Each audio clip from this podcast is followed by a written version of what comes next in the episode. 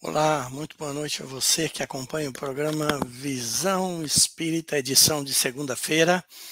Meu nome é Sérgio Aguiar, hoje é dia 9 de maio e são precisamente 19 horas.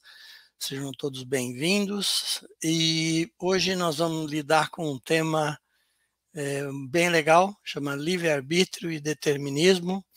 E para isso nós temos dois convidados, vou chamar para cá Francisco Mourão. Olá, Francisco, boa noite, seja bem-vindo. Olá, Sérgio, boa noite, muito obrigado. É um prazer estar com você, com todos os nossos ouvintes aí que estão acompanhando. É sempre um prazer, uma honra, viu? Legal, legal. E para dividir o programa com a gente, nós temos o nosso querido também Rogério Azevedo. Chega aí, Rogério. Boa noite. Tudo bom, Sérgio, Francisco Mourão, pessoal aí que nos acompanha. Mais uma noite muito legal para a gente poder fazer esse bate-papo interessante para pensarmos na nossa vida e, principalmente, quem sabe, saímos um pouco melhor do que entramos. É isso aí. hoje o tema bastante propício, né? um tema que é bastante difundido, mas também suscita muitas dúvidas Vamos começar com você, Francisco, é, falando sobre livre-arbítrio e determinismo, né, começando, como é que o espírito vai adquirindo experiência? Justamente, vai adquirindo experiência justamente nas vidas em que ele leva aqui, né, encarnando aqui nessa vida biológica da Terra.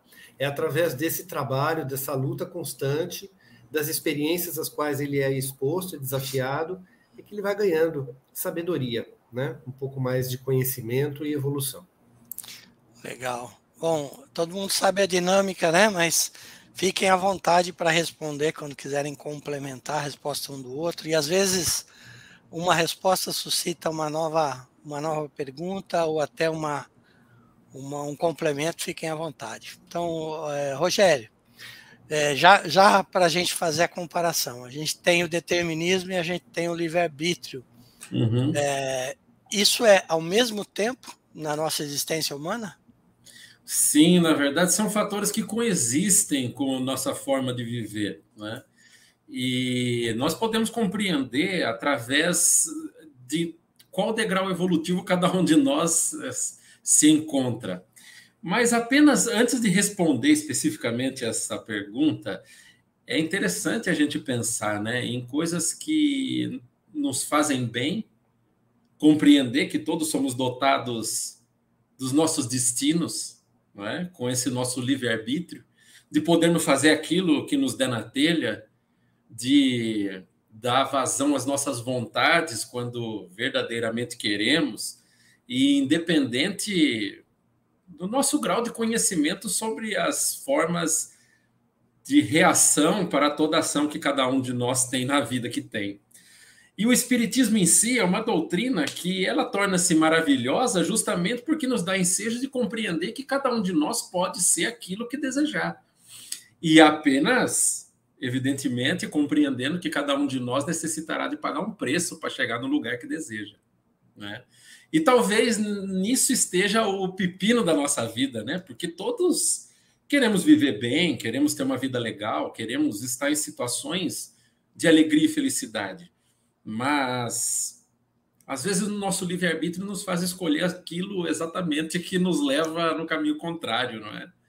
E como consequência, nós acabamos caindo em situações conhecidas como determinísticas situações que nos levam a uma obrigação de passar por esse caminho tortuoso e complicado que todos nós temos, que é o caminho da dor, né?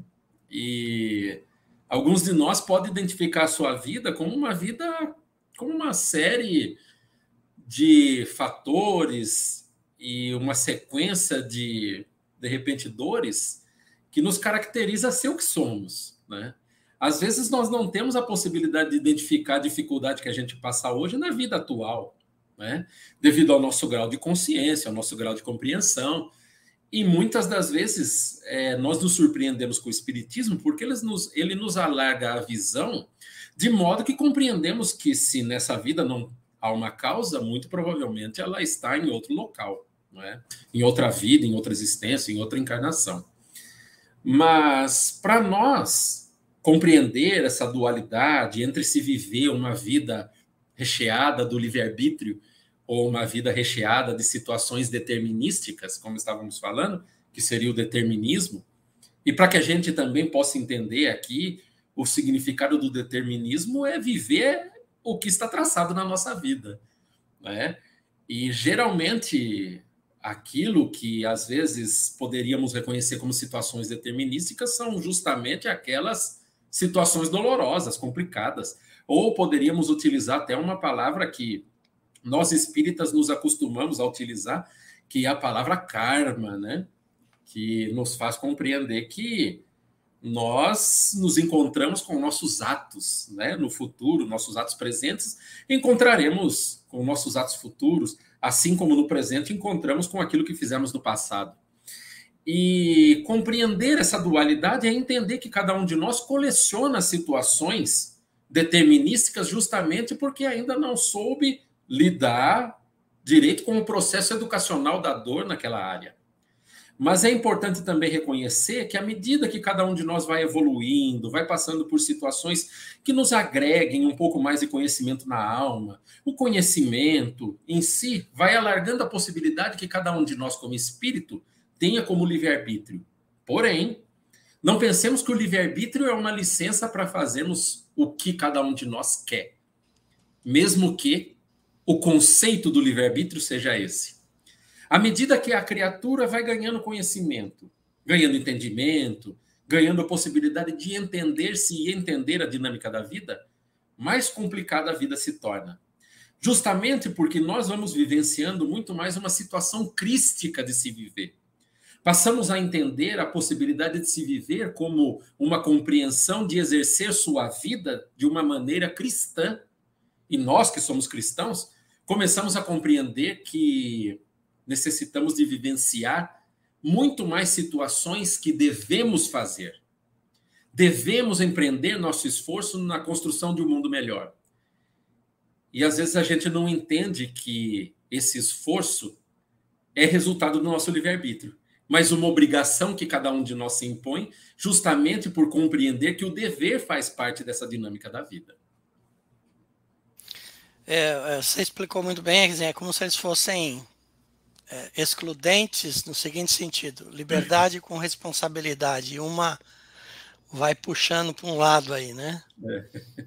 Muito legal. Francisco, é, havendo aí o determinismo e o livre-arbítrio, como, como o Rogério explicou, ao mesmo tempo né, na, na vida humana, como que a gente pode compreender essa questão dos guias espirituais afirmarem não lhe ser possível influenciar a nossa liberdade? Porque talvez, acho que, talvez não, certeza, né? Uma coisa na qual nós somos totalmente livres é nas nossas escolhas. Né? Nós podemos estar em qualquer situação, inclusive em função do próprio determinismo, né? como o Rogério estava explicando. Esse determinismo muitas vezes tem a ver com questões até mais físicas, né? que logicamente funciona dentro também dessa, dessa lei de causa e efeito, mas no que se refere ao nosso pensamento, no que se refere à nossa liberdade de escolha, isso nós vamos ser sempre livres. E nesse sentido, o espírita é chamado a essa responsabilidade de entender que quanto melhor sintonizado ele estiver com as suas reais intenções, com o seu coração, com seu desejo de ser melhor, de fazer o melhor, certamente essa sintonia estará em harmonia também com aqueles benfeitores que também desejam o bem. Então, não tem muito como, é, nessa situação, é, aquele, aquele cristão, aquele, aquele irmão, errar com tanta facilidade, porque ele vai poder discernir com mais clareza quais são as questões realmente que importam para o bem geral, para o bem comum, e aquelas que têm a ver com o egoísmo ou com as escolhas da sua vaidade. Então, nesse sentido, a gente vai ser sempre livre. E por ser livre, nós assumimos também a responsabilidade da escolha que nós fazemos. É isso. Legal. É, é, a gente vai até falar um pouco mais sobre isso, mas assim, bons espíritos respeitam o livre-arbítrio. Os espíritos inferiores, por sua vez, eles ficam tentando invadir esse, esse livre-arbítrio. Basta a gente dar, é, vai dar brecha, né? No, no que estará você sintonizado? Até nisso tu és tu és responsável, né? E tu és livre é, nesse sentido, né? Mas claro, se estivermos logicamente sintonizados com a nossa insegurança, com a nossa incerteza, né? É, sem dúvida vamos estar também aumentando essa energia, porque vamos estar sintonizados com aqueles espíritos que vão é, acelerar esse confundimento. A gente vai ficar mais confuso e, sem dúvida, até mais sujeito a uma influenciação é, mais, mais séria né, desses irmãos que estão ao redor. Legal. É, aproveitando a deixa, Rogério, é, como é que a gente pode atenuar ou amenizar, né? atenuar ou agravar, né? amenizar, agravar o determinismo na nossa vida? Sabe, Sérgio, se nós pudéssemos fazer uma analogia como cada uma de nossas vidas funciona, Poderíamos sugerir, para uma compreensão melhor, que todos, quando vimos a Terra, trazemos também uma conta bancária espiritual, que para alguns de nós é verdadeiramente negativa, para quase todos, talvez, porque já que todos vivemos no mundo de provas e de expiações, é necessário que compreendamos que todos nós vamos passar por situações difíceis e complicadas que nos promoverão a ser pessoas melhores, espíritos perfeitos, que compreendem a lei de amor, que compreendem o que é bom, que entendem que vale a pena mais servir. Esse é o entendimento sintético da, do que Cristo quis nos ensinar há dois mil anos. Mas nós, ainda como rebeldes, ainda insistimos em seguir caminhos, justamente pela, pela má compreensão do significado do livre-arbítrio, que nos levam a situações penosas, né? E como eu havia dito até na outra pergunta, situações penosas que nos levam a vidas com esquinas determinísticas, situações difíceis, em que cada um de nós necessitará de colher o abacaxi que tenha plantado numa outra oportunidade. Mas é engraçado também que, ao mesmo tempo que cada um de nós tem no seu processo de vida situações difíceis a encontrar, desafios a superar e alguns caminhos muito complicados, não significa que a nossa atitude na vida que estamos levando nesse momento não possa modificar essa situação para melhor ou para pior. Porque essa contabilidade divina também leva em consideração todas as nossas atitudes durante o nosso dia a dia. E necessário é que todos compreendamos como cada um de nós se comporta nesse dia a dia. Se eu sou uma pessoa boa, se eu cultivo bem, se dentro do meu trabalho, dentro da minha casa, dentro dos lugares sociais que eu frequento, eu sou uma pessoa gentil, generosa, tento fazer o bem, ajudar as pessoas no mínimo que eu posso fazer, ou alguns já compreendem um pouco melhor e já entendem que o melhor, a melhor posição a se tomar na vida é o máximo que cada um de nós pode ter. Essa contabilidade divina que cada um de nós vem com essa conta, às vezes já no cheque especial, começa a ser suprida por boas ações. Porque todo aquele que semeia o bem, todo bem semeado anula o mal que se fez. E o nosso processo de entendimento é saber que, como espíritos encarnados aqui, passamos por um processo educativo educativo da nossa alma, que necessita de passar por experiências para a compreensão em si das relações humanas, como cada um de nós deve se comportar, mas também comportar-se com as pessoas que somos necessariamente impelidos a conviver. E talvez essas sejam as pessoas mais complicadas nas nossas vidas. Aqueles que se tornam os nossos personal trainers, que nos treinam a ser uma pessoa mais compassiva, que nos ajudam a ser mais paciente, que nos ajudam até a nos entender nas nossas dificuldades. Porque às vezes somos pessoas estouradas, complicadas, briguentas e birrentas. E justamente quando pedimos a Deus, ai Deus, me dá paciência. E parece que na nossa vida surgem cada, cada pessoa muito legal e todos temos esses exemplos. Para poder compreender não somente que essas pessoas complicadas e chatas que nos aparecem nos servem para que a gente possa se promover, para que a gente possa se entender. E a doutrina espírita nos leva a um grau de entendimento sobre nós próprios, que cada um de nós pode atuar na sua vida, compreendendo que o que se faz hoje de bem atua como nosso advogado numa situação de recolhimento de uma certa pena, na colheita desse chamado abacaxi. Mas também alguns de nós se vê numa situação difícil, numa situação complicada. E por isso mesmo se revolta. E não é pelo fato de se passar por uma dificuldade que cada um de nós está pagando aquilo que deve. Utilizemos essa expressão como com aspas para podermos entender. Mas a forma como se passa, a resignação de se compreender uma situação difícil pela qual cada um de nós está passando no momento. Mas alguns de nós, como eu havia dito, se revolta. E por se revoltar, mete o pé na jaca. Ah, já que a minha vida tá ruim mesmo, eu vou é fazer tudo errado, porque pior que tá, não fica. Só que fica.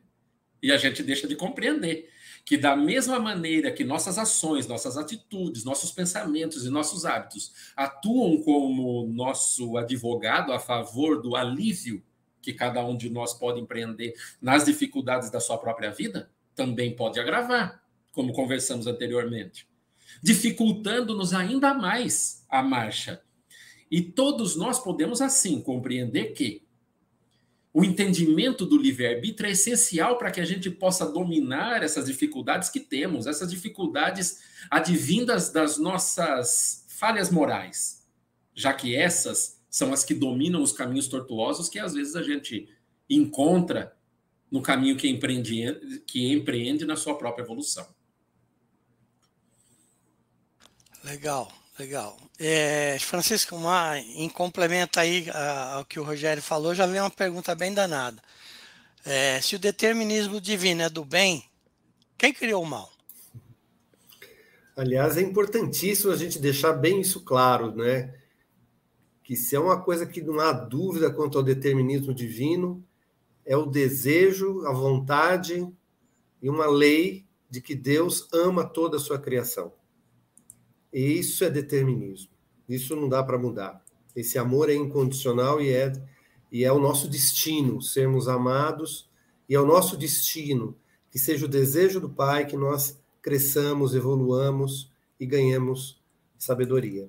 Agora, no que se refere ao mal, se entendemos que todo determinismo divino só pode ser o amor, não é de Deus que vem o mal. Mas o mal vem justamente do desvio dessa lei. E que nós classificamos, né? Positivo, negativo, calor, frio, nós criamos uma classificação, né? De alguma maneira para ter o nosso referencial. E o mal, nesse sentido, nada mais é do que um desvio da lei, mas que para Deus isso também não é nada. no sentido assim, Deus não classifica isso. né? Então, nesse sentido, Deus, vamos deixar Deus fora dessa jogada de mal, é. né? Porque eh, de alguma maneira, se ele nos criou dessa forma, ele já espera que nós sejamos imperfeitos e que na nossa caminhada, através da escuridão, das trevas, da ignorância, a gente vá percebendo, percebendo que saímos das leis. E é justamente essa treva, essa dor, esse desconforto que nos convida a nos voltar para o eixo, a voltar para os trilhos. Então, o mal, se existe o mal no sentido assim, né? Primeiro, não é criado por Deus, sem dúvida nenhuma. Segundo, nem por Deus é considerado mal, porque tudo tem a ver com o seu plano de vida, de nós crescermos. E como o Rogério bem falou, né? Talvez quase sempre o crescimento se dá por impulso de dor, por impulso de acordamento, por impulso de desconforto. E nesse sentido, o mal ou a dor é um aviso, apenas um aviso. Se nós classificarmos dessa maneira mais otimista, vamos dizer assim, sem dúvida a gente vai entender isso é, de um outro com outro contexto. Então entendamos isso. Toda vez que a gente desvia da lei do amor, a gente de alguma maneira está caminhando em algo que não é isso, que não é essa lei, e que nós mesmos denominamos mal. Acho que ficou claro, né? Não sei se o Rogério Bom. quer completar. Bom, a gente falou sobre ação, reação, né, e, e as consequências dos atos através do nosso, do nosso livre-arbítrio. E, Rogério, como é que fica essa situação de, de alguns seres onde existem seres agindo na Terra sob determinação absoluta, assim, através do determinismo de forma absoluta? Se a gente levar em consideração que Deus, como nosso Pai, cria criaturas incessantemente, e da mesma maneira nos criou simples e ignorantes, todos nós passamos por uma estrada que não sabemos o local onde isso começou. Só que à medida que cada um de nós foi vivenciando as experiências da vida apropriada ao momento evolutivo que cada um de nós estava, passamos a compreender que existem sim criaturas que vivem situações exclusivamente determinísticas. Poderíamos citar, por exemplo, os animais, a gazela, o leão, que tem como objetivo de vida um fugir do outro e o outro se alimentar daquele. Esse é um determinismo da vida. Mas também poderíamos citar, quem sabe, os aborígenes, algumas tribos aborígenes australianas, cujo contato com a tecnologia, com os Homo sapiens sapiens conhecidos de atualmente, ou até algumas tribos indígenas que não têm contato com a humanidade, vivenciam situações muito distintas do que a nossa. Situações cujo objetivo é a sobrevivência, cuja crença no Deus é, quem sabe, o entendimento do sol. E podemos até compreender que essas criaturas estão inseridas num movimento inicial de vivência na humanidade, de situações que levam a compreender pequenas experiências que o levarão a um grau evolutivo do entendimento de si próprio. A semelhança de nós próprios, que hoje aqui estamos discutindo, tentando entender, avaliar a nossa vida e até tentando tomar decisões mais apropriadas para fazermos um mundo melhor.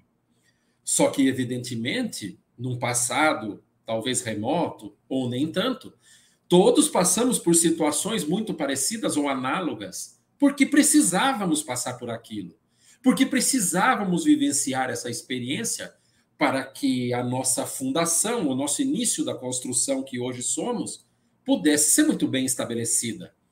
Então, sintetizando a resposta que você fez essa pergunta, Sérgio, sim, nós passamos por situações exclusivamente determinísticas no começo da nossa humanidade. E à medida que cada um de nós evolui, que cada um de nós coloca um tijolo de entendimento, conhecimento e até um pouco de aspiração na sua própria vida, vamos alargando a possibilidade que o nosso livre-arbítrio passe a atuar nas nossas decisões. Porque nós podemos tomar decisões mais apropriadas, decisões que são mais condizentes com a lei de amor e com aquilo que Deus espera de todos nós. Para que possamos, assim, trabalharmos junto com a própria criação como criaturas que atuam como co-criadores. Bom, Francisco, com tudo isso que nós estamos dizendo, quer dizer que o homem precisa manter uma certa vigilância até rígida sobre a sua própria liberdade, né? Ele tem que, acima de tudo, assumir a consciência de que ele é responsável pelas suas escolhas. Ele é, primeiro, que ele é livre para escolher ele já lhe foi outorgada essa liberdade, né? O Pai nos dá essa liberdade, o que nos diferencia, inclusive, do restante da criação, né? Nós realmente estamos diante, muitas vezes, de processos angustiantes de escolha. Nós precisamos balancear valores e verificar dentro desse balanço interno de valores qual é a melhor decisão a ser tomada. E na medida em que o homem toma consciência dessa liberdade de escolha, sem dúvida, ele precisa ficar muito vigilante em relação às suas escolhas, porque ele sabe que ele será responsável por essas escolhas. Aliás, Jesus já nos dizia isso, né? Paulo também. Paulo, quando tomou consciência das suas, da sua situação, ele falou assim: Olha, eu já sei o que eu devo fazer. Aliás, eu sou livre para escolher o que eu quero fazer. Mas aquilo que eu quero de fato fazer, eu não faço. E aquilo que eu não quero fazer, eu faço. E, e essa questão é muito importante porque se a gente passar uma existência inteira prestando atenção somente em nós, pode ser que no final da nossa existência a gente melhore um pouquinho. Mas quase sempre a gente acaba se preocupando com as escolhas do outro, né? E aí de novo vem Jesus e fala: "Escuta, para de olhar o cisco no olho do outro e veja a trava no teu", né? O evangelho nos convida sempre a olhar essa questão das nossas questões internas, né? o que está governando nossas decisões, porque nós sabemos, na medida em que nós tomamos consciência de que somos responsáveis pelas nossas escolhas, nós somos obrigados a colher o resultado dessa semeadura.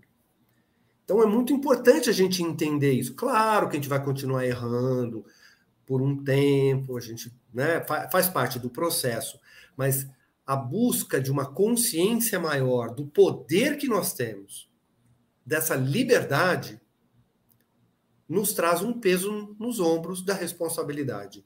Por isso, a necessidade da vigilância. Muito bem. É, Rogério, é, expandindo um pouco, quando a gente fala de determinismo, é, qualquer ser racional pode estar sujeito a erros? Estamos aqui para comprovar que isso é uma verdade absoluta, né? Todos nós racionalizamos nossas atitudes, a gente pensa, avalia, nós não agimos mais somente com nossos instintos. Por mais que nossos instintos ainda determinem muito do que nós fazemos e somos.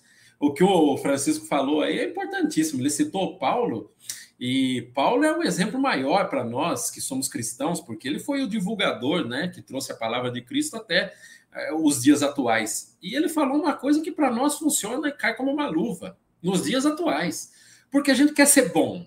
Nós até cremos que vale a pena ser uma pessoa direita, fazer as coisas corretamente, não fazer nada errado. Mas basta um pisão no nosso pé, no nosso calo, na nossa, na nossa, no nosso ponto falho, porque todos temos. E às vezes um esforço de uma vida toda vai por água abaixo numa única situação. Perdi minha cabeça, fiz uma besteira. E às vezes a gente nem sabe por quê. Depois do tempo, depois que passou, esfriou já a situação, abaixou a poeira, a gente vai se dar conta ou perceber que aquilo que a gente fez, como Paulo também havia dito, a gente fez aquilo que já não queria mais fazer. Mas aquilo que a gente almeja, anela e quer fazer, nós temos essa certa dificuldade de ter uma posição firme de como proceder na vida. E assim, lembramos que Jesus teria falado que uma das principais, um dos principais problemas da criatura humana não é tanto a maldade, mas é muito mais a fragilidade que todos nós carregamos na alma. Porque não temos a fibra para poder encarar, às vezes, situações difíceis e complicadas. Porque vimos de milênios acostumados a fazer a coisa errada. E de repente nessa vida a gente se dá conta que o errado é errado. Aquilo que a gente achava que era correto, que achava que era gostoso, que era bom, que às vezes nos trazia prazer. E nesse momento a gente se dá conta que o Espiritismo nos elucida por meio da, do alargamento da nossa consciência de que não é bem por aí. E às vezes a gente é obrigado a refrear esse nosso impulso, essa nossa vontade, aquilo que o nosso corpo diz que é gostoso e bom, para compreender que cada um de nós deve proceder retamente, deve proceder cristamente. E aí é o pepino que Jesus nos convida a todos descascar, né? Então, respondendo e não alongando mais, podemos nós, seres racionais, errar? Óbvio que podemos. Não chegamos ainda no estágio de angelitude, a semelhança de Cristo. Mas quando um dia, oxalá, cada um de nós possa chegar, é evidentemente que nós sairemos desse processo conhecido como humanidade e passaremos a habitar outro tipo de morada que nos levará a já não errar mais nos erros que cada um de nós ainda pode cair atualmente. É, a gente sempre prioriza as perguntas ao vivo. É, Rogério, você explicou, é, mas eu acho que é legal dar uma sintetizada aqui para o Francisco Moretti, que ele Ele uh, colocou um pouco mais abrangente a questão dele. Até que ponto temos essa liberdade de escolha num mundo de provas e expiações? É possível determinar? Quem que responde? Francisco ou eu?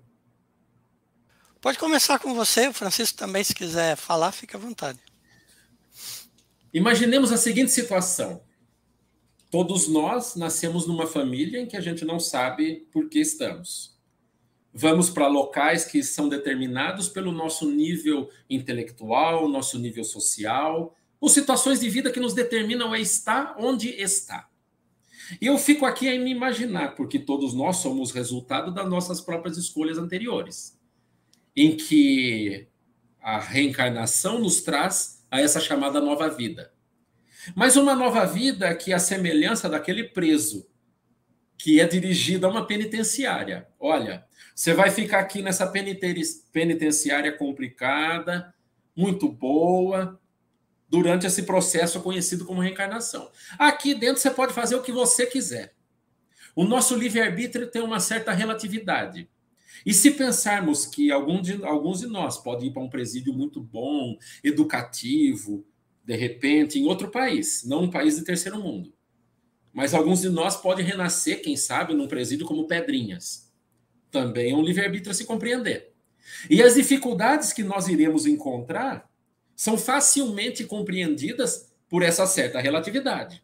Nós temos na nossa vida o nosso livre-arbítrio relativo, que é determinado pelos limites da nossa própria vida, que são limites, às vezes, econômicos, limites sociais, limites comportamentais. E cada uma dessas faixas necessitam de ser trabalhadas ou esforçadas para que a gente comece a expandir esses limites que são determinados pela nossa vida. Agora, dizer para uma pessoa qual é o limite de sua própria vida, a nenhum de nós cabe essa resposta. Somente a pessoa que, por um processo de observação, de avaliação, de autocompreensão, compreenderá os limites da sua própria vida. Cada um de nós poderá até observar algumas situações que são determinísticas na sua própria vida. Situações em que a gente pode falar, poxa vida, eu faço de tudo para esse fulano não estar tá na minha vida. E parece que não tem por onde. Essa pessoa vai estar. E se essa pessoa não estiver, alguém com características de personalidade, de comportamento, de julgamento muito parecidos, estará ali nos acompanhando. Não porque nós tenhamos um certo mau agouro ou a gente não tenha sorte na vida, mas é porque situações similares a esta necessitam de nos encontrar no processo conhecido como vida para que a gente aprenda. Esse é o determinismo da nossa vida. Alguns de nós poderão observar na sua própria família e se dirá: eu não sei como esse fulano de tal que está na minha vida não sai nunca. E não tem como sair fora dessa situação. E às vezes, como espírita, a gente começa a compreender que tudo está como Deus escreveu na nossa própria vida. E às vezes a gente, como rebelde, como um aluno ingrato, se recusa a passar por essa lição, que é a melhor lição da nossa vida. Mas é claro, vamos dizer, é fácil? Evidentemente que não. Porque viver uma vida inteira, às vezes na prisão, como esse exemplo que eu falei, numa situação difícil, complicada. É óbvio que cada um de nós poderia, se pudesse, escolher viver situações extremamente diferentes dessa. Só que às vezes a vida se impõe. E dessa maneira a gente vai compreendendo que existe essa dualidade, como o Sérgio mesmo disse, entre a nossa liberdade de atuação por meio do livre-arbítrio e o determinismo, que é resultado de más escolhas que todos nós tivemos no nosso processo evolutivo em outras oportunidades, em outras vidas. Eu acho muito interessante. Quer que eu complemente alguma coisa? Sim, sim. Fica à vontade. Fica à vontade. É, é uma pergunta questão, bem legal. É, essa questão do, do, do, meu xará Francisco Moretti é muito interessante, porque tem tudo a ver com, talvez, o que, o que todos nós né, queremos responder. Né? É, e eu acho que, assim, esse determinismo na qual nós estamos sujeitos tem mesmo muito a ver com escolhas anteriores, tem a ver, inclusive, com escolhas que nós fazemos sem necessidade de expiação. Às vezes, é, escolhemos voluntariamente no plano espiritual passar por um gênero de provas, uma questão, um tipo específico de provas, né? seja elas quais sejam, e que, nesse sentido, a gente vem aqui está sujeito a esse determinismo, que de alguma maneira foi cocriado por nós, solicitado por nós, como uma prova de aprendizado. Né? E, e talvez a, a, grande questão hoje né, da humanidade é, dentro das minhas limitações físicas, intelectuais, morais, espirituais, financeiras, todas as circunstâncias que nos constringem. Aonde eu sou livre para escolher? E nesse sentido, talvez seja uma grande pergunta que não tem resposta. Essa resposta é individual para cada um. Porque nós temos que, todos os dias, perguntar a nós mesmos: Pai, o que está ao alcance da minha, do meu poder? O que depende de mim fazer? e que eu saiba identificar e que eu tenha coragem de fazer. O que que não está sob o meu controle? Muitas vezes tem coisas. A gente já erra na, na, na resposta. A gente quer controlar o que não está no nosso controle. A gente não identifica o determinismo. E a gente sai do foco que tem a ver conosco. Qual é o nosso papel? aonde eu posso ser de fato protagonista, um ator e ser um coadjuvante, um auxiliar do pai, inclusive. Porque se eu sou colocado naquela situação difícil, é porque o pai, Jesus e seus prepostos também de alguma maneira confiam em nós, não na nossa prova apenas individual de crescimento, mas na nossa colaboração enquanto encarnados em melhorar aquela situação, em resolver aquela situação. Se de fato entendemos que somos um pouco mais esclarecidos que o irmão, que a irmã, então, mais uma vez, a nossa responsabilidade é chamada à prova. Para que a gente entenda o que está no meu controle, o que depende de mim, o que eu posso fazer de melhor. Ah, e o que eu não posso fazer, o que não está no meu controle. E a grande sabedoria, primeiro, é identificar essas duas coisas. E naquilo que eu puder realmente fazer, que eu tenha coragem faça. E naquilo que eu não tiver controle, que eu tenha resignação e fé. Para que eu aceite. Assim, não, isso é algo que eu não posso mudar.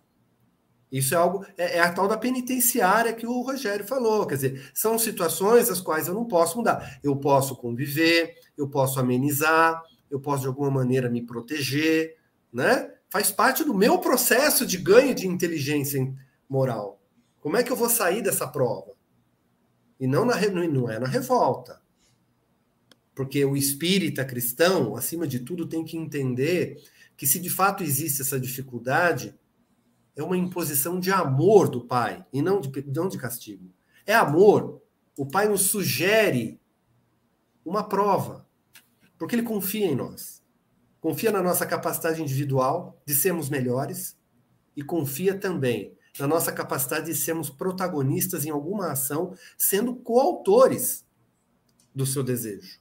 Então, eu acho que é por aí, né? Nessa escolha, nesse balanço, e aí vem vigilância, né, Rogério, Sérgio? Vem, vem vigilância, você tem que estar vigilante o tempo todo, porque você é facilmente arrastado de uma maneira inconsciente a pensar talvez como a massa, ou pensar de acordo com as suas crenças anteriores, com seus próprios arrastamentos, com seus vícios, né? com seus próprios preconceitos. E aí você patina, aí você sofre. Ah, mas é, por, que, por que persiste a situação? Porque você ainda não acordou para si mesmo. Porque no momento que você acorda para si mesmo, fala, percebe que quem tem que mudar não é a situação, é eu perante a situação, que tem que mudar, aí a coisa muda de figura. E eu acho que é aí que está a grande sacada da liberdade, né? Dessa, de, de, desse passo acima no crescimento. Não, eu cresci. Eu cresci porque eu percebi e eu decidi fazer diferente. Por que, que eu posso fazer diferente? Porque eu sou livre e o pai confia em mim. E se eu fizer errado, tá tudo certo também. Mas eu preciso tentar uma coisa diferente. Então, eu acho que, que, que é por aí, Francisco Moretti não sei se a gente, né, não existe uma resposta específica, né, para cada situação, mas se a gente avaliar essas questões todas, né, pesar isso, isso só com seus próprios valores, é que a gente vai poder, inspirado com a espiritualidade, poder tomar a melhor decisão e falar: não, eu sou livre sim. Eu sou livre sim para escolher, né, é, atuar ou recuar, que isso também é uma ação. Às vezes a não ação já é uma decisão.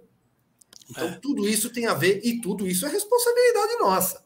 Quando a gente decide não agir, nós estamos, nós estamos decidindo. Nós somos responsáveis também pela não ação, não é? Então, eu acho que é por aí.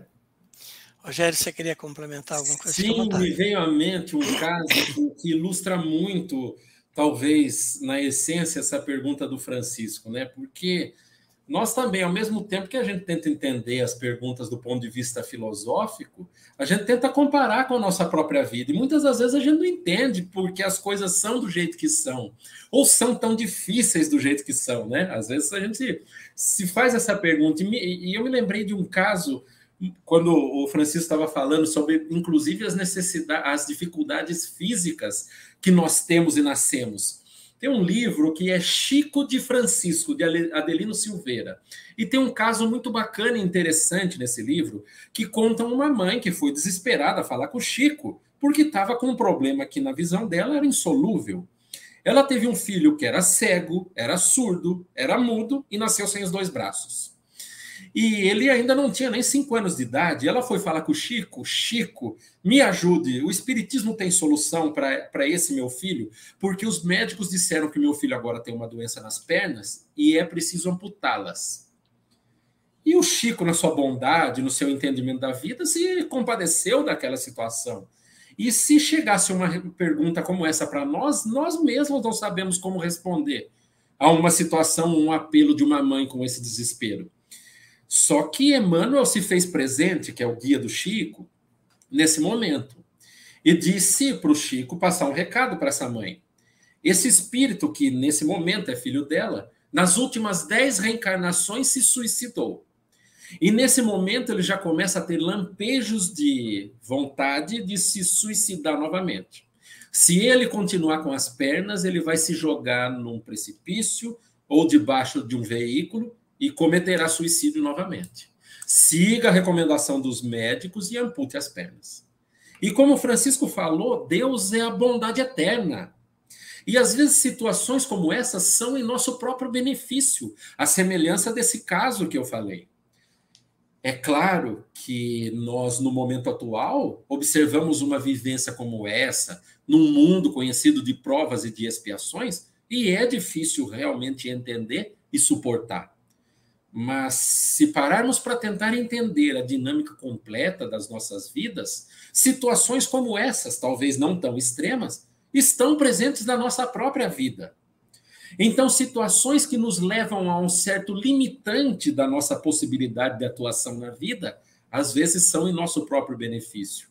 A beleza, que é uma prova terrível, e a gente quer ser a, a, a última Coca-Cola do deserto desde que se compreende como gente às vezes a riqueza. Ai, meu Deus, me dá a prova da riqueza. E às vezes isso vai ser a nossa perdição. E a gente não compreende que esses limitantes são justamente aquilo que nos coloca no eixo, para que a gente possa trabalhar corretamente, para que a gente possa seguir o plano que está traçado para nós. É uma proteção, né, Rogério? É até uma Exatamente. proteção. Isso é sinal de amor do pai. E a, gente faz conexões com vidas que para nós são vidas iluminativas, pensemos em Chico Xavier, um espírito cuja bondade eu não consigo entender como cabe tanta bondade numa pessoa com aquela. A gente não entende. Eu não entendo. A minha compreensão da vida não me permite entender a bondade de um Chico. Só que se fizermos também uma certa avaliação, tamanha grandiosidade do espírito de Chico Xavier, o espírito que está por trás daquela personalidade. Será que Chico precisaria vir com um formato exterior não atraente, alguém não bonito, que não chame atenção, que passe despercebido? E às vezes, se pudesse vir com toda a sua beleza espiritual, o quanto de trabalho não teria perante o assédio das outras pessoas? Então, é, é interessante a gente compreender esse, essa via de mão dupla que faz parte da nossa própria vida, né? É, eu, eu queria comentar um pouco, porque, como eu falei, é uma questão muito legal, se fez a gente uhum. explorar muito, muito bem o assunto, por isso que é, é rico quando vem questões do público, né? É, e o Francisco está sempre na, nas nossas lives, é muito, tá muito legal. Obrigado pela, pela, pela carinho aí, Francisco.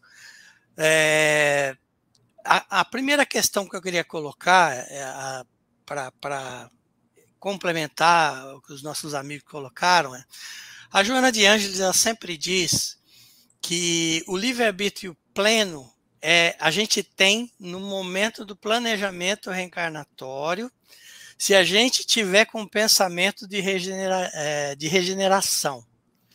Se eu estou é, é, imbuído de reparação dos meus erros, estou arrependido dos erros, estou naquele ponto onde eu estou ali, posso opinar, posso palpitar dentro do meu planejamento. Aí a liberdade plena. Encarnou ah, este planejamento ele vai levar a gente de arrasto em algumas situações. Tem o determinismo pré-programado, né? E ah, quando a gente pega Kardec, capítulo 5, causas atuais das aflições, a gente vai ver que ah, ainda no hoje a gente fica tomando decisões e colhendo a responsabilidade, ou seja, o livre-arbítrio vai ele vai reduzindo porque vou, tomando, vou continuando a tomar decisões erradas. E a pergunta final do Francisco, ele fala, é possível determinar? E vocês responderam legal, mas eu diria assim, é, relaxa um pouco em relação a isso. Porque quando a liberdade está sendo caçada, ela está sendo caçada porque a gente não está com juízo para tomar decisão com liberdade. Ela é caçada por nosso bem.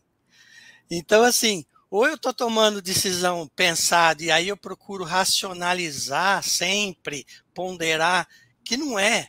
É. Na verdade, assim: quando eu pondero, quando eu penso antes de tomar uma decisão, não é garantia de acerto, mas é garantia de que eu vou estar em paz com a minha consciência, porque eu fiz o que eu tinha de melhor no meu entendimento. É, então, assim, a gente é meio que arrastado durante o planejamento, só que a gente precisa lembrar que as ações de hoje estão construindo o futuro, né? Mesmo dentro do determinismo, eu estou reparando os, os, problemas do passado, então estou melhorando. E tomando decisões corretas agora, eu tenho menos poda, usando o, o conceito da, do Francisco, né? podar na, na parte da agricultura e por aí vai é menos poda no meu livre-arbítrio, porque as decisões acertadas vai elas têm mais autonomia. Censura. Você vai tendo mais autonomia, vai tendo isso. maioridade. O pai vai te conferindo o maior poder é de decidir sua própria vida. É isso aí. Obrigado pelas perguntas, Francisco. Acho que deu para a gente elucidar. Vamos, vamos continuar. Qualquer coisa, faça mais perguntas, a gente continua aí. É, essa pergunta de agora é, do, do, livro Consolador é a 140, tá? só para vocês terem como referência. Ah, os astros, eles influenciam igualmente na vida do homem? Eu deixo aberto para os dois aí. Quem quiser responder, complementar, fica à vontade. Vai lá, Rogério. Olha, é, você fez essa pergunta e, e, é muito engraçado, né? Porque até algumas expressões idiomáticas do nosso do nosso vocabulário nos leva a tentar entender o significado das coisas, né? Ah, fulano de tal é um lunático. E a palavra vem de lua, justamente porque a influência da lua nas pessoas deixou ele mais ou menos desequilibrado, atrapalhado, mas cada um de nós necessita de compreender que como criaturas que estão na vida, que evidentemente que sofrem o efeito magnético, o campo gravitacional dos astros, se assim cada um de nós preferir, o efeito das marés. Estamos sujeitos aos efeitos físicos do que acontece com a movimentação desse nosso sistema planetário que cada um de nós sabe estar presente. Só que colocar a responsabilidade a nossa vida, ou quem sabe o nosso futuro, nos alinhamentos, nos astros, ou no que quer que seja, diferente da nossa própria ação, da nossa vontade, ou da escolha que por vontade própria cada um de nós pode ter, é uma besteira. Então, é, sintetizei aqui a resposta, mas é mais ou menos por aí. Eu não tenho nada a acrescentar, acho que é por aí mesmo. Ou seja, estamos é, sujeitos a uma influenciação determinística de, de uma constrição física? Já explicamos que sim, estamos. Mas isso não determina nossas escolhas, não determina o nosso destino. A gente não pode agora transferir, terceirizar responsabilidades, não é? O que, qual é o nosso papel aqui? É realmente definir quais são os desafios, e são justamente os desafios a serem transpostos, que é a nossa redenção, que é a nossa evolução, que é o nosso crescimento. Se a gente ficar aqui sentado de braços cruzados e falar assim, não, então, é, eu sou sujeito a tal coisa, vou ser assim, cresci assim, vou morrer assim,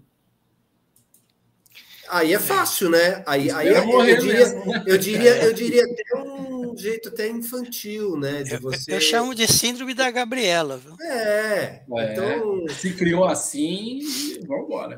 Não, Mas não, e, tem não, problema, fica né? fácil, né? Fica fácil, porque você transfere a responsabilidade para outra coisa né? Não, tudo bem, eu, eu, eu, eu tenho uma influenciação, sofro uma influenciação, óbvio que sofre, de todos os cantos, dos espíritos, já falamos aqui, é. né? Da, das nossas condições que nos moveram a, a, ser o que somos hoje. É até a é. próxima pergunta que o, que o, é. Sérgio acho que vai fazer é do nome. Não, é, né? Antes disso, eu vou colocar uma da Adriana, mas é só para a gente lembrar Darwin, observando a natureza, fez observações fantásticas acerca da evolução no planeta. Ah, então a gente precisa eh, lembrar que o homem faz parte da natureza e tudo que afeta a natureza afeta o homem. É importante a gente lembrar disso. A, a pergunta da Adriana Dantas, vou colocar na tela. Minha amiga gaúcha, tá lá é, em tá lá em, em, em, Caxias do Sul. Caxias do Sul, vamos lá. É. Evolução espiritual é doação e amor? Essa é a pergunta, mas ela, ela coloca o pensamento. É, defeitos, egos e paradigmas devem ser libertados do nosso eu? E se não e se não contaminar com o plano terreno é difícil, mas é um exercício constante de autoobservação. Quer dizer, a segunda parte não é uma questão, né? ela está comentando. É mais a primeira. Evolução espiritual é doação e amor para os dois aí.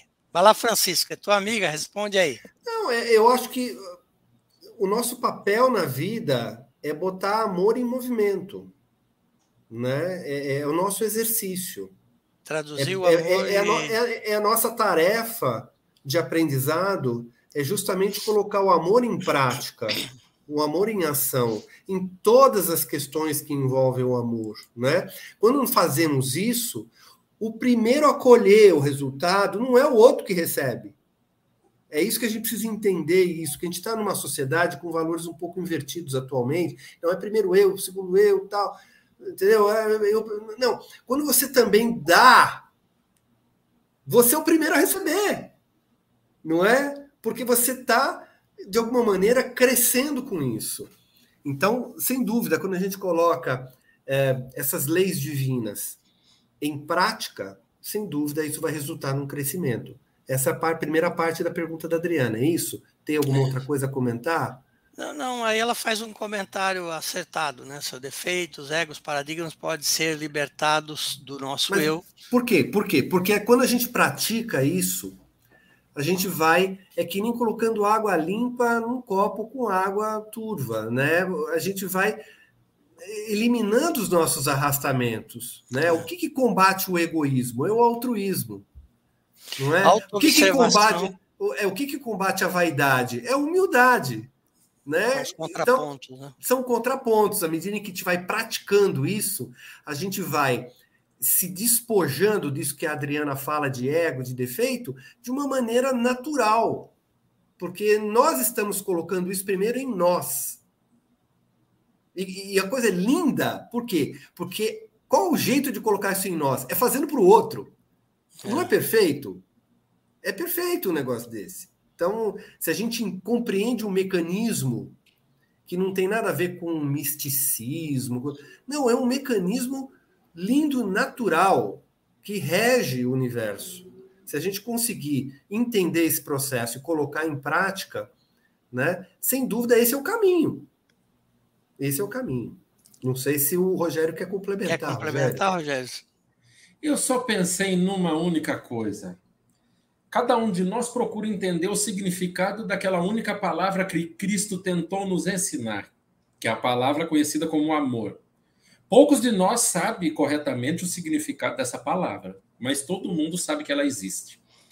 Mas poderíamos trazer para o nosso entendimento a compreensão de Emmanuel sobre essa palavra, a dizer que a, o, o sentido prático da palavra amor é a caridade. E não sem sentido, podemos todos nós, como espíritas, asseverar que um dia nós já ouvimos aquela frase: fora da caridade não há salvação. Mas aí, às vezes, a gente complica um pouquinho, porque a gente pensa que caridade é, é dar uma moedinha.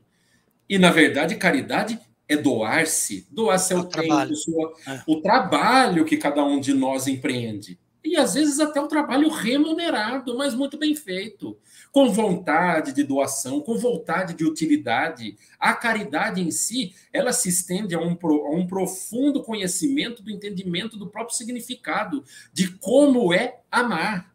E amar, para se entender, às vezes tem que amar até doer, porque a nossa vida é assim. Lembremos de Madre Teresa, amar até doer, né? E essa é a nossa vida, né?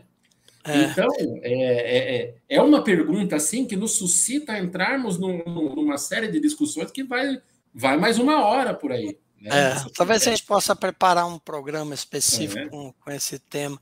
Eu, eu queria dizer duas coisas. É, é a primeira, acho que eu, sintetizar um pouco o que o Francisco falou, né, de uma maneira a pode que é assim, é, quando nós falamos de doação. No âmbito material, eu preciso ter a posse de algo antes de passar para o outro. Né? Eu preciso trabalhar a posse antes de fazer a doação no âmbito das virtudes, no âmbito espiritual, das coisas do coração, é, eu preciso dar para ter. Então, a premissa da caridade é assim: eu, eu, eu dou compreensão, eu dou empatia, eu dou compaixão, eu dou as, as diversas variantes do amor, e aí isso brota em mim, e aí eu vou. Vai acumulando vou, em você. Acumulando nesse exercício constante, ou seja, nunca vai me faltar o que eu oferto, porque ele nasce dentro de mim para eu poder oferecer. O outro aspecto é a, a, luta do espírito é sair do instinto e é, buscar o sentimento puro, que é o amor na sua plenitude. O Humberto de Campos, no livro Boa Nova, ele diz que Jesus tinha o reflexo condicionado no amor. O que é o reflexo condicionado no amor? Os espíritos puros, tudo que ele faz tem por, por uh, intenção o amor e ele não precisa raciocinar. Então Jesus, ele, ele em qualquer ato dele, é por isso que ele está presente em todos os lugares. É na expansão dele é amor que ele está fazendo a doação. Qualquer resposta que se esperasse dele é o amor. Não é através de ego, não é através de egoísmo, não é através de qualquer tradução é, que a gente possa dar, Sérgio. né? Mas talvez o nosso a nossa busca incessante é traduzir o amor para nós mesmos. Aí o que o Rogério colocou, a questão da caridade, está tá descrito, inclusive, numa, na bela carta de Paulo aos Coríntios, né? A reflexão acerca desse tema que Jesus colocou, a, a caridade, o trabalho, trabalho útil, né? qualquer ocupação é útil. O Rogério disse, é, remunerado ou não. É, então, infelizmente, o programa está se encerrando. Né? Eu, vou, eu vou fazer o seguinte: eu vou pedir para o eu vou me despedindo aqui, agradecendo imensamente a todo mundo que nos acompanhou, uh, colocando um beijo para todo mundo. E passo a palavra para o Francisco para ele falar, fazer as considerações finais, complementar alguma coisa se quiser, e depois o Rogério, o Rogério faz a nossa prece de encerramento, tá bom? É, é uma pena que está acabando, né? Essa conversa está muito boa. É, o que você fala engata em um outro pensamento meu e a gente poderia ficar aqui muito tempo conversando sobre questões de que realmente são importantes para todos nós. Questões que levam ao nosso enriquecimento definitivo, né? De acumular um tesouro que a traça não corrói, que o tempo não consome, que o ladrão não rouba. Então, eu só tenho a agradecer essa oportunidade de poder estar aqui mais uma vez, refletindo com vocês, aprendendo com vocês e, acima de tudo, assumindo essa minha parte de responsabilidade, né, de ao conhecer mais, é, fazer algum trabalho para que eu seja uma pessoa melhor. Então, muito obrigado aí pela essa oportunidade é, de estar aqui refletindo e que Jesus os abençoe. Até uma próxima oportunidade. Mais um dia concluímos com alegria, com os amigos e com vocês aí também que nos acompanham. E eu gostaria que juntos pudéssemos pensar nessa pequena palavra de muito significado: a gratidão. Agradecer a todos os amigos pelas oportunidades maravilhosas que temos juntos para aprender, para ensinar e até para rever alguns conceitos de nossas próprias vidas.